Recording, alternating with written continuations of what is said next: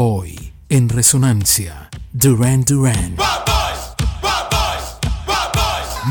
John Taylor y Nick Rhodes, compañeros de colegio en Birmingham, el Reino Unido en 1978, deciden comenzar un proyecto para formar una banda con la visión de unir la energía y actitud Hazlo tú mismo de los Sex Pixels, los ritmos de Chic y el elegante estilo de J.B. Bowie y Roxy Music.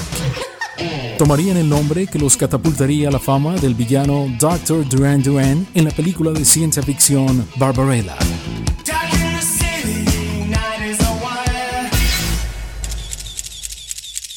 MTV los ha descrito como la fuerza pop más dominante de los últimos 40 años, mientras que la revista Billboard los denomina como la última banda en pie, debido a su gran vigencia y relevancia en el difícil mundo de la música. La banda ha vendido a lo largo de su carrera más de 100 millones de discos y ha tenido 21 sencillos en la importante lista norteamericana Billboard y 30 en el Top 40 del Reino Unido. 1985 fue un año de dudas y de proyectos aparte de Duran Duran. Andy y John Taylor formaron junto a Robert Palmer y el baterista Tommy Thompson el proyecto The Power Station. Some Like It Hot fue su mayor logro con dicha banda.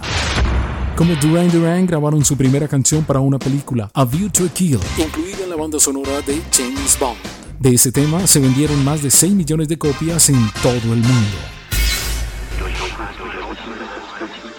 Asimismo, en el mes de agosto, Simon, Nick y John crearon un proyecto de estudio al que llamaron Arcadia y con el que llegaron a editar solo un álbum, So Red the Rose, del que se extrajo el sencillo Election Day, que desgraciadamente no tuvo demasiada repercusión.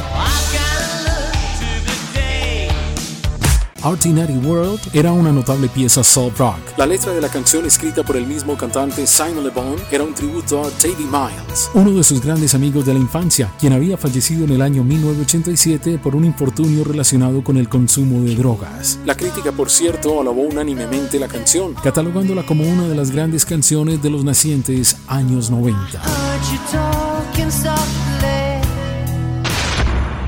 Resonancia Duran Duran